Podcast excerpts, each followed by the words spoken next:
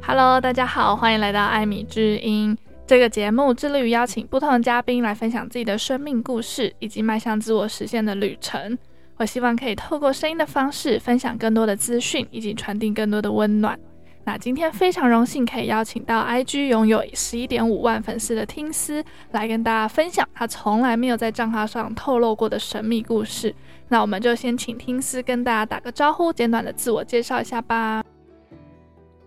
Hello，大家好，我是听思，然后目前在 IG 经营有关自我成长还有正面能量的内容，也有分享许多跟这类型相关的书籍。那今天很开心能收到 Amy 的邀请，来这边分享我的故事。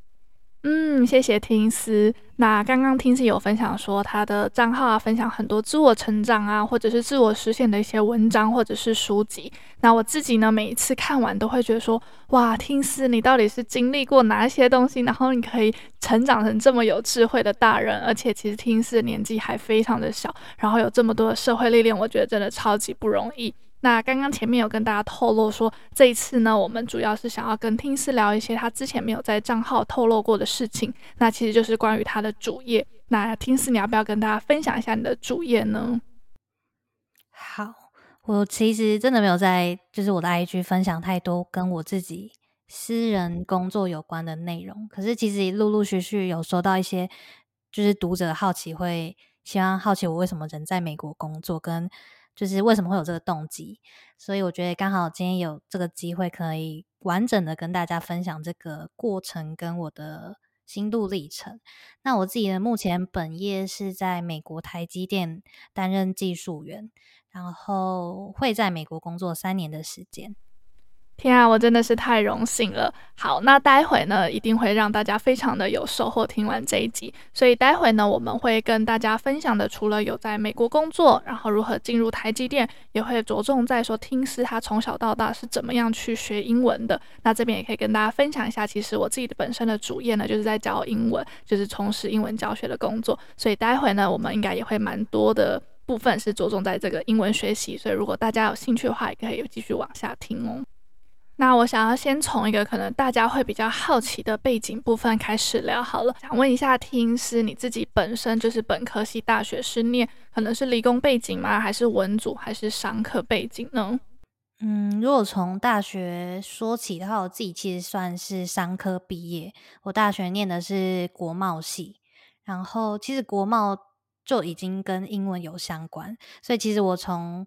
呃，大学期间我就一直对于在国外工作这件事很憧憬，嗯，然后在大学这四年期间，其实我就是不断接触英文，然后刚好有遇到去海外实习的机会，就才更加深我就是想要人在国外工作的这件事情。然后我也不透过就是不断累积自己的呃英文实力，像是口说啊，然后提升多益成绩。像做这类型的努力，然后才慢慢找到现在的这个工作。嗯，那你刚刚有分享到说关于实习、海外实习这个部分，可以再跟我们多加分享吗？好，其实我那时候就是进入我大学念的这个科系，其实很大的一个。呃，目标或是想要尝试的事情，就是他们这个学系有一个海外实习的机会，然后这实习机会其实是跟经济部国贸局合作，然后我就觉得说，呃，好像是一个很棒又合理，就是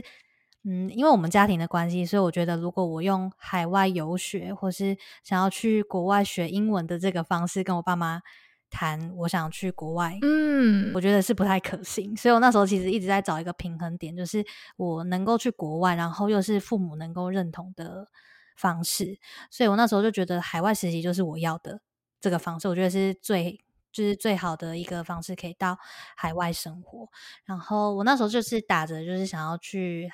呃，在这个科系拿到这个实习经验，然后才来。呃，国贸系念书的，然后那时候我就是进去之后，就是不断去收集这类的资讯，然后我发现，呃，想要去海外实习，要达到两个嗯条件，第一个就是你的学分一定要够，就是你的学分不是呃比别人少，就是你可能还要修比别人多，你才有这个时间，就是把你念书就是修学分的时间拿去海外实习。然后这是第一个条件，然后第二个条件就是你的多一成绩要，我有点忘记，好像是七百分以上。嗯，就是我那时候知道的是大概是这两个条件，所以我大一、大二的时候就是很努力的去修课，基本上就是礼拜一然后都排满，礼拜一到礼拜五然后都排满，然后可能上到晚上六点才回家。然后我发现我那时候大二的时候其实学分就修够，然后我每年我记得我那时候好像一年会考个两次多一。然后提高分数，所以其实我那时候呃决定要实习的时候，成绩也到了，所以我就刚好这两个条件都达成。然后加上可能我不知道是不是大学生的关系，可能大家在四年内可能不会想很多，所以我印象中就是我那时候要去争取这个实习名额，其实竞争没有那么激烈。我印象中好像只有十个人 报名参加，所以我其实很顺利，就是直接通过这个。实习计划，然后我那时候人是到菲律宾实习，然后菲律宾刚好也是一个就是除了讲他们菲律宾语外之外，还有讲英文的国家，嗯，我就觉得自己好像蛮幸运的，因为其他像其他同学就可能会去泰国、越南，那我觉得菲律宾刚好就是他们就是讲英文的人口也很多，所以刚好也是一个机会去看看我自己能不能。就是透过一直以来练习的英文来沟通，甚至在国外工作的一个过程，所以那时候就是成功的录取这个计划，然后飞到菲律宾两个月的时间实习。嗯，那你那时候是在那边做类似什么样子的工作？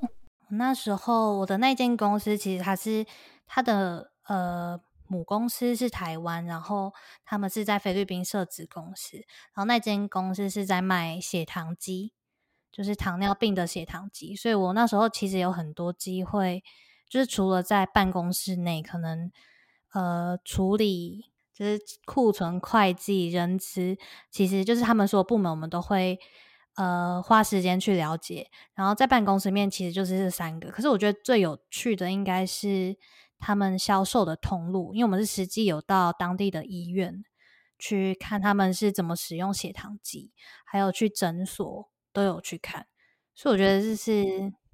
还呃能够切身去体验这个企业是怎么真正在菲律宾运作的过程，就不是只是上班族，然后学一些可能只有用文书处理，因为我觉得文书处理对我来说是最无聊的。嗯所以我很开心，就是有机会可以走到医院啊，然后实际的诊所看他们，就是怎么把这个产品，就是给病人跟需要使用的人，让他们真的用到。嗯，我相信一定非常的难忘，而且虽然只有短短两个月的时间，可是我相信这两个月的时间，甚至可以远远超过我们可能大学四年所学到的东西，因为你是很实际的去到那个现场，那你就可以很了解到说，诶，一个间公司它要怎么样进口、出口，或者是说要怎么样处理所有呃外派人员的一些问题等等的，嗯嗯，就是你可以很直观的去学到现场的东西。对，真的学很多。我们那时候还有做书面报告，因为我念的算是商科，所以其实加上这个企划又是跟政府有合作，所以我觉得后续像我回国之后，还有做一些书面资料啊，然后可能要用优劣势分析这个产业在菲律宾的状况，然后做一个书面资料跟上台演讲，然后演讲的。演讲，然后台下有评审跟各个学校一样是参加这个海外实习经验的人，然后他们就是大家看你的演讲内容，我们还评分。然后记得那时候我我跟我的室友，就是我们是两个女生一起去菲律宾，然后两个人都有得奖，所以我觉得就是一个蛮印象深刻的经验。然后也是我现在毕业好几年之后回去再想这个经历，就是都还是觉得很值得。嗯，我觉得听得非常的有感，尤其是你刚刚说，可能因为是大学生的关系，所以呃，大家可能还不太会去规划自己的未来，所以其实学校里面有很多的资源，我们可能不太知道说要怎么样去把握。那我当初呢，之前也有就是在大学的时候参加过学校交换学生计划，那我也自己觉得说那一趟的旅程其实在我的生命中真的改变了自己非常的多，然后也觉得那段旅程替自己的生命增加非常多不一样的故事。那我觉得也非常的可惜，因为我那个时候在甄选的时候，我记得我们好像也是全校大概很少人，就是个位数的人去争取，所以就觉得真的蛮可惜的。那你有没有什么建议可以给可能还在就学的朋友一些想法呢？嗯，我自己觉得在大学尝试任何事情，其实成本都很低。像我那时候就是去海外实习，就是你可能会担心钱的问题，可是其实我们那时候是跟呃政府合作，所以其实钱的部分都是由都是由政府那边支出的，所以其实也不用担心钱的问题。然后加上有老师在前面引导你，所以你可能申请的过程也不会太困难。我觉得。嗯，如果大学给大学生的建议就是，如果你有看到你有什么机会是想尝试，我觉得就是尽量去尝试，尽量达到门槛。虽然可能有些门槛是比较难的，或是比较难，嗯，完成的。可是我觉得大学最多的就是时间，就是你可能有很多时间可以去准备，不会像说我们现在出社会，可能还有工作，然后你想要提升自己都很难。像我自己经营自媒体，我就会知道说时间真的很宝贵。然后我怎么大学四年？就是没有好好运用这些时间，嗯，所以我觉得，既然 既然在大学的时间，呃，期间你时间是很多，然后你需要付出的成本也很少，那。真的就是很鼓励大家可以去尝试，嗯，真的非常的认同。而且因为我自己可能也是出社会一段时间，然后也协助了蛮多学生，可能毕业后才去追求自己的梦想。我真的必须跟大家说，出社会之后，你再来学英文，或是再去学其他的技能，是真的非常的辛苦的。因为到时候可能社会对你的期许就已经不太一样了，你很难再花更多的时间去做这些事情。那我自己觉得，其实学校。真的有很多的资源是我们并不知道的。如果你还在就学的话呢，我真的觉得大家可以去找找看有没有，不管是学校提供的机会，还是政府那边提供的机会。我觉得有这些机会呢，对于你未来是真的非常的有帮助的。那我之前也有听到一个演讲，是企业讲师来分享的，然后他就说，其实对很多雇主来讲，你如果不是顶大的，或是不是中字辈的，其实全部的大学都是一样。那这个时候你要怎么样在这一群人里面？就是凸显出来，或者说你甚至你要去跟顶大、跟中字辈的人竞争的时候，你要拿什么东西来跟大家分享，说你是有价值的？那这时候我觉得你大学的经历就会非常的漂亮。那听似你自己觉得说，你出社会之后啊，这个实习、海外实习的这个经验，对你来说有没有很大的帮助？我觉得加分其实蛮多的，因为我那时候呃，就是毕业准备毕业的时候，我就。投履历跟面试，然后其实每个面试官都会针对这个经历多问我一些，就会去问说：那你到当地是做什么的？你学到什么经验？然后你觉得这个经验对你，就是跟你的人格有什么样的影响？其实他们都会从这个点去切入，然后加上我自己也对这件事很印象深刻，所以我其实可以侃侃而谈。我觉得这其实就帮你，呃，呈想要呈现给面试官的。能力就是可能你的英文能力跟你的嗯解决问题的能力，呃、对对对，或是敢去尝试，或是勇于面对当下可能面对困难的这些能力都有帮助。就是真的有一个经历是帮你加分的。好，那我们来聊聊，就是你外派到美国在台积电工作的样貌。你愿意分享一些，就是你可能怎么样去规划每一周啊，或者是每一个月份吗？诶，对了，这是你第一份工作吗？嗯，不是，我那时候其实我的第一份工作是在行销公司上班，就是我刚才前面有提到，就是面试官问我在海外的经验，其实就是第一间公司问我的问题。然后那时候其实是先用实习生的身份进去这间公司，然后之后转正职之后，在这间公司待了三年，我才到现在的台积电工作。然后其实我那时候在上一间公司就。呃，其实我没有做的不开心，我其实也学到很多。然后其实学了三年时间，我有隐约的发现，我内心就是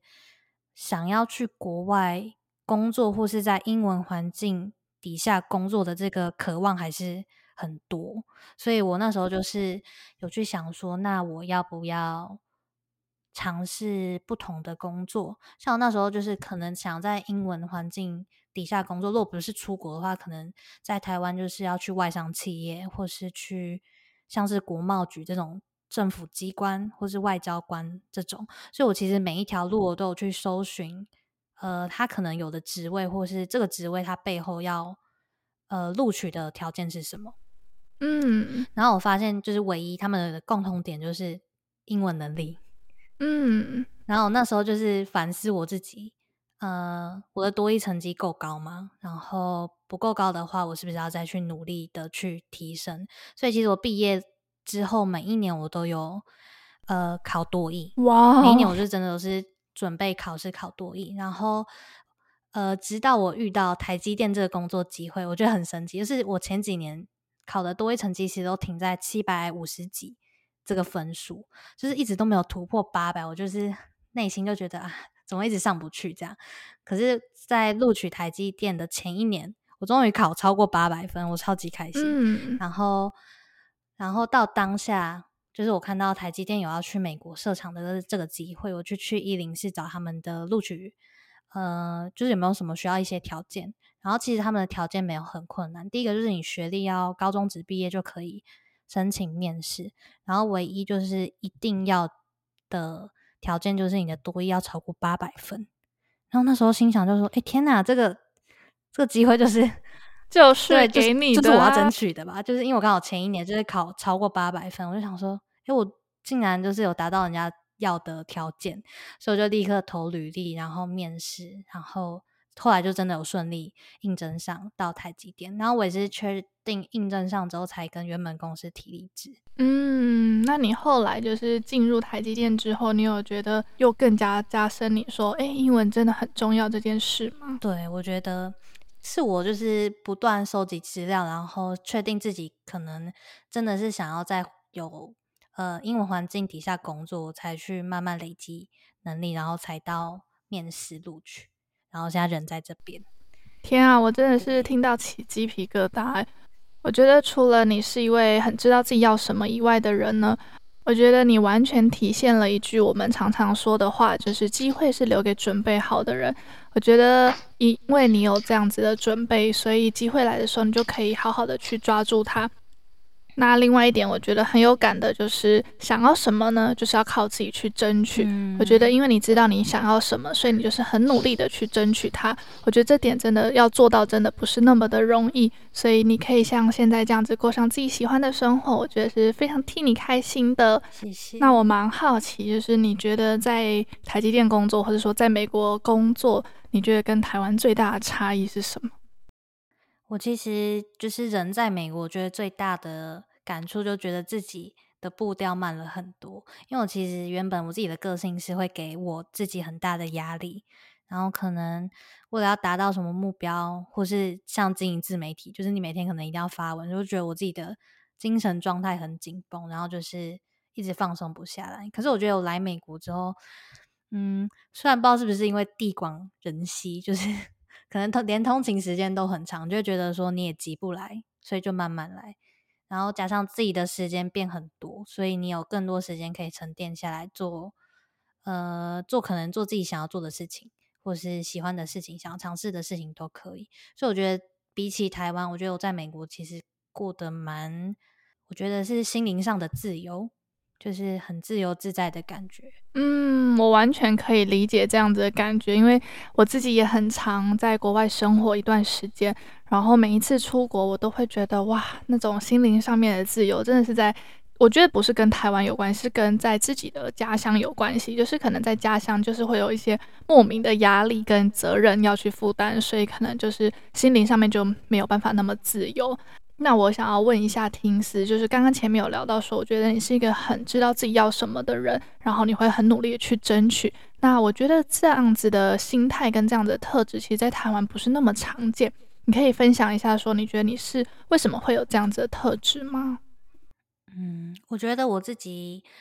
嗯，是一个蛮喜欢思考的人，但我觉得我不是因为我看到台积电这个。机会我才去努力提升自己的英文成绩，而是我自己可能那时候就是知道我想要在这样的环境底下工作嘛，所以我就慢慢的累积自己的实力，然后等真的累积到有这个机会，我才去争取。所以我觉得我是一个很喜欢，呃，我有一步想法我就先做，然后做了之后再去看下一步怎么做。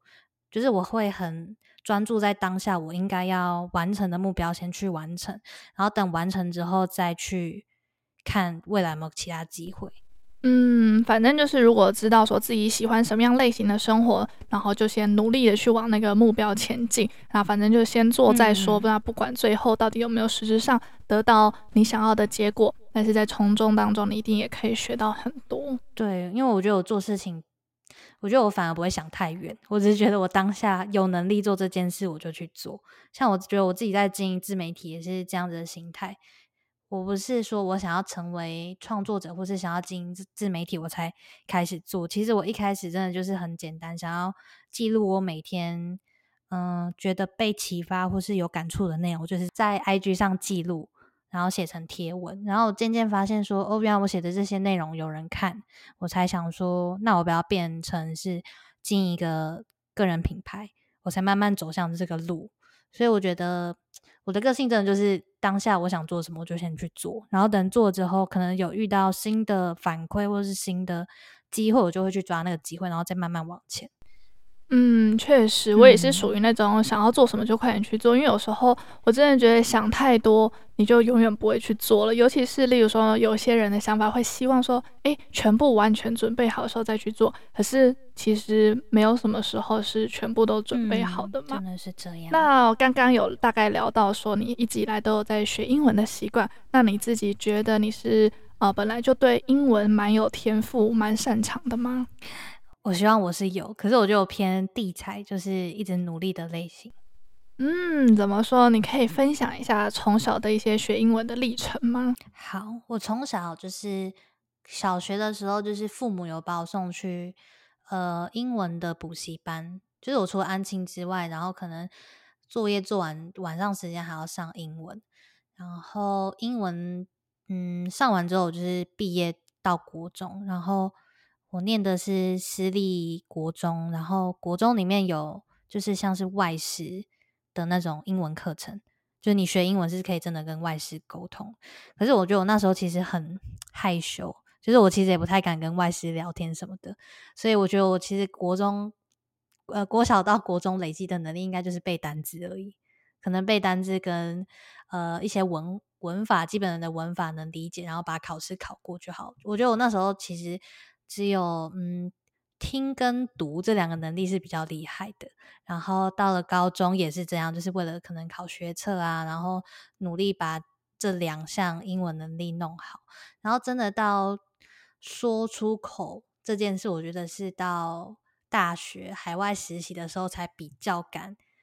去讲英文。然后到出社会来美国。生活这段期间，才真的把我自己的口说能力慢慢提高。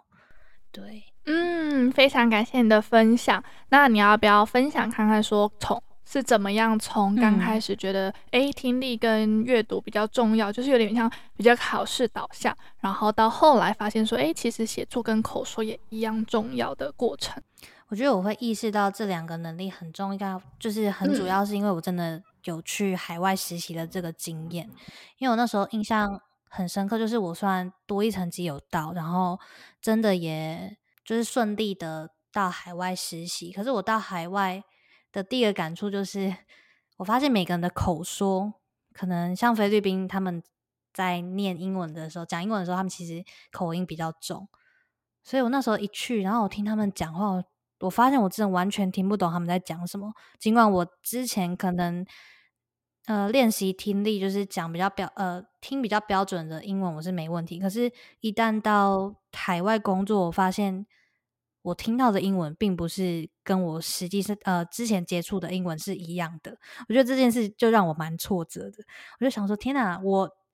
多一考这样，然后去国外还是没办法，可能跟人家沟通。可是我觉得。这好像也只是一个习惯问题，因为当我就是听越来越多菲律宾人讲英文，其实我有抓到脉络，或是知道他们重音发在哪，我就会知道他哦，他原来讲这个字是这个词，嗯，所以我只有经过一段时间去熟悉他们讲英文的方式，其实我也能听得懂。然后这时候我才发现说，哦，原来每一个人讲英文，或是每一个国家讲英文，他们的。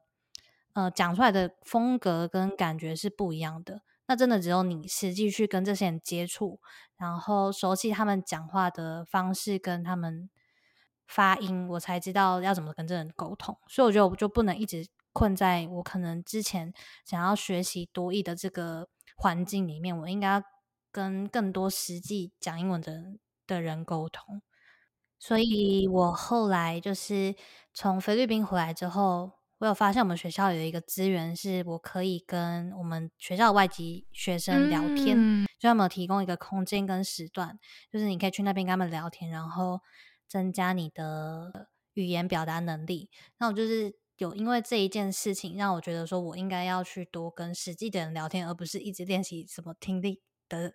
的题目那些的。所以我就真的有去跟他们聊天之后，发现越来越能把。他们的话听懂，然后我自己也能把我自己的想法讲出来。嗯，我觉得真的非常有感，因为其实自己教学以来的这几年，我觉得有时候在优化过程当中也会遇到很多的挫折，就总觉得说，哎，好像这个方法。有一些学生不太适用，那我要怎么样再去优化自己的课程？那每次尤其是到听力或者是口说这个部分的时候，就会特别难，尤其是听力，因为你要面对不一样的口音，然后你要去跟学生说，其实学习不同的口音是非常重要的。诸如此类，像这样子的概念要传递给学生，我觉得就比较困难。真的要等到同学他自己亲自去体验到非，比如说英美。的口音，他们才知道说，原来了解不同口音是非常重要的一件事情。那我想要跟听师聊聊，就是说，好，那是之前的经验。那你自己真正进入到台积电，真正进入到美国工作之后，你有没有什么其他的想法或是启发呢？嗯，我觉得来美国之后，可能比较重要，还是一样要敢讲话，然后敢跟去嗯、呃、不同的人接触。像我就是回到我国中，我就是算有外师的这一个资源在那边，可是我不想去使用，因为我觉得我讲出来的英文会很害羞，或是我听不懂老师讲什么。我觉得这这整个情境会让我很害怕跟焦虑，所以我就干脆去逃避这件事。我就觉得我可能做好我我的作业啊，然后把其他东西我能把握事情做好，能能过或是能有分数就好。我以前都是这样想，可是当来。这边你真的要用你的英文能力的时候，你是不能去逃避的，就是你应该要去好好面对。例如说，你工作就一定要遇到这个人，然后你也一定要用跟他用英文沟通，你可能还要写英文的信件，这些都是没办法避免的。那我觉得我自己就是要去克服，就是可能我害怕我讲英文讲不好，或是我文法用错这件事情，因为我觉得觉得就是都要练习。你就当每一次都是练习的机会。如果你都不去尝试，你就是一直停在零，就是起跑点，你都没有进步。可是尽管你可能练习你错了，可是你回头你再去嗯修改调整，其实你就是一直在慢慢往前。嗯。其实我真的听得非常有感，因为就像我前面分享，就是教学这段时间，然后一直不断的优化课程，然后也一直吸引到不同族群的学生，嗯、但是不外乎就是很多社会人士，他们都是可能以前在学校的时候并没有好好的把英文学好。那毕业后发现说英文真的很重要，然后才不得不来学英文。那我常常遇到的状况就是会说，诶，老师，我以前明明就是都有补英文啊，或者我以前在学校考试也还不错啊，为什么我英文都没有办法说？或者是说有一些同学他可能小时候他的英文学习的这个经验就不是太好，所以他就是带着一个恐惧的心来找我上课。可是我都很常跟他们说，大家不用觉得很害怕，因为大家都会因为。觉得讲错英文是件很丢脸的事情，所以大家会不敢讲。可是语言这种东西就是要练习，你越不敢讲，就越不可能进步。那这个打掉重练、重建信心的这个过程，我觉得是相对不容易的。那要怎么样克服这个心理障碍？我其实很常跟学生说，你们要记得英文。不等于智商，就是你的英文讲得好不好，跟你的智商是没有关系的。那我觉得大家先去克服这个障碍，然后理解到说，其实语言它就是一个沟通的工具。英文它可以让你看到不一样的世界，可以让你交到不一样的朋友，可以让你了解不同的文化。那我也很鼓励大家可以就是善用这个语言，然后替自己增加很多不一样的视野。那大家也不要觉得说哦。它就是一定等于智商，它真的是完全不等于智商。只要有心想学，习，就可以把它学得很好的。嗯，我觉得我自己有一个经验想要分享，就是是我跟外国同事聊天，我自己的感触。因为像我们来美国工作，其实是一一大批台湾人过来这这边的工厂，所以其实有些人可能英文也是讲的不是很好。可是我觉得反而呃外国。嗯，像我的外国同事，他们包容力都很够，他们就是知道你是台湾人，你们的你们的母语本来就不是英文，所以你们的英文可能发音不是很好，其实也没关系。其实他们目的只是想要听得懂，就是你讲的每句话，就算你的发音不是很明确，他们也会再重复问你说你是讲这个意思吗？或是呃，我不知道大家有没有这个经验，就是我们是台湾人，然后我们讲中文，其实外国人他们学中文的时候，尽管他发音没有很明。很清楚或者很正确，其实你也听得懂他在讲什么。嗯，对对，我觉得外国人看我们也是这样子的，这样子的心态，就是虽然我们的发音没有很标准，然后你可能文法用错，可是他听得懂你想要表达意思是什么。所以我觉得其实只要你讲出口，或是只要你有呃讲出话来，都就有机会跟他们沟通，而不是说你害怕你自己就是可能讲错，或是被别人笑这种。其实他们都不是很在意，他们真的只是想要跟你沟通。因为我觉得比起那种害怕不敢讲话的人，他们可能会更觉得奇怪，就觉得说你怎么这人不沟通，是想要逃避不工作吗？还是什么？他们真的大家都只是想沟通而已，真的没有想那么多。嗯，没错，没错。好，那我们现在呢，来聊聊大家可能会比较好奇的台积电的生活。我们留到太后面讲了，希望大家还有留住。好，那你可以大概分享一下，说你在美国的生活是什么样子？例如说，一天长怎么样，一周长怎么样，或者一个月它是长什么样子的吗？嗯，可以分享一些。像我自己前面有提到，我在台积电工作，然后我的职位是技术员。技术员，嗯，我要想要怎么跟大家解释这个职位？好像有点难，可是大家可以就是把它理解成，就是我们是协助工程师工作的人，然后其实主要的工作内容也是在处理呃晶片跟机台，然后我们的工作形态是需要轮班的，然后也需要轮日夜班，然后目前就是我自己是上班时间就是会上班，因为我们。工作时数真的很长，就是不是八小时，我们都是十一个小时、十二个小时在上班。所以我其实只要是上班日，我就会全就是会很专注的在上班这件事上。然后也因为真的时长太长，然后我就很累，所以我下班时间就是呃煮饭、休息、睡觉，然后再隔天上班。然后我自己会用。呃，我休假日的时间经营自媒体，然后可能也会在下班的时候可能看书，然后书里面有一些有感触的地方，我就会做记号，然后到休假日的时候再把这些内容统整起来，然后做成贴文，然后再安排时间发布。那我觉得我可能每一周都是这样过，所以一个月下来。我觉得好像都大同小异，然后可能有因为来美国之后会安排想要去别的地方玩，所以我可能目前一个月都会安排一趟旅程出去玩。嗯，非常感谢你的分享。那这样子听下来，感觉在美国的工作没有那么轻松，就是它其实算是一个相对辛苦的工作。嗯、但是因为前面呢，听 C 有分享说，其实你在美国的生活是很快乐的。那我们在录音之前呢，有聊到说，你觉得在美国你是感觉很轻松，然后也很自在的。那你觉得是什么样子的原因？明明在美国的工作比较辛苦，可是你却比在台湾还要快乐。你觉得这主要的原因是什么呢？嗯，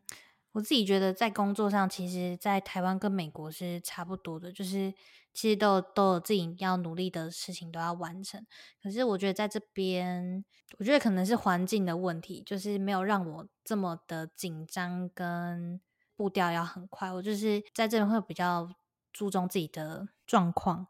跟情绪变化。在台湾可能会想要压下我的情绪，可是在这边我可能会关注我的情绪，然后针对这个情绪去做调整。我就好像更把呃心思放在我自己身上，而不是外在的事物。对，嗯。你又讲到一个我非常认同的 想法了，就是我觉得在这么复杂、然后变化很快的社会当中，大家更需要的是把重心放回自己身上。以前我们可能都会把焦点呢放在外在的事情，不管是可能 social media 上面的啊，或者是朋友身上。我觉得现在呢，更是要把关注放回自己内心的时刻。那如果说你觉得这样子的技能对你来说并没有那么容易的话，非常推荐你可以去追踪听思的 Instagram，它的里面的文章内容都是非常非常有智慧的。那最后呢，我想要问听思有没有一些建议可以给可能也想要跟你一样出去海外留学啊，或者是说出去海外工作实习，或是想要过上自己理想生活的人一些方向跟想法呢？嗯，我觉得。如果是我自己的立场的话，我觉得大家都要先去尝试，再来，嗯，再来思考下一步。因为我觉得很多事情是没办法一步就到位的，就是你要不断尝试，然后尝试，可能也有可能你在尝试过程中发现自己不喜欢，跟自己所想的不一样，你中途再换别条路都有可能。所以我觉得大家都不用想的，就是太远，就是觉得说我如果想要。做到那个好像很困难，然后就不敢去做，或是你觉得要把一切都规划好再去做这种事情都，嗯，我觉得都太复杂。我自己就是很喜欢简单做事，就是我现在当下觉得找到我可以努力的目标，就会先去做再说。然后就是蛮鼓励大家可以先开始做，再去烦恼下一步，会比较轻松。嗯，说得非常的好。好，那我们这边呢也要准备收尾了。再次感谢听师的分享。那如果说你想要追踪一些关于自我成长的类型的书籍啊，或是账号的话呢，都非常推荐大家可以去追踪听师的 Instagram。那如果说你是想要呃加强自己的英文，然后让自己一直不断有英文上面的进步的话呢，都非常欢迎大家追踪我的 Instagram。Amy Road 底线 Official，那我会在上面分享非常多关于英文有用的资讯跟资源。那我也提供了非常多不一样的课程，包含与不同的外师的合作。那如果说你是听师的粉丝的话呢，都会有额外的折扣哦。那爱秉之音，我们下期再见，拜拜，拜拜。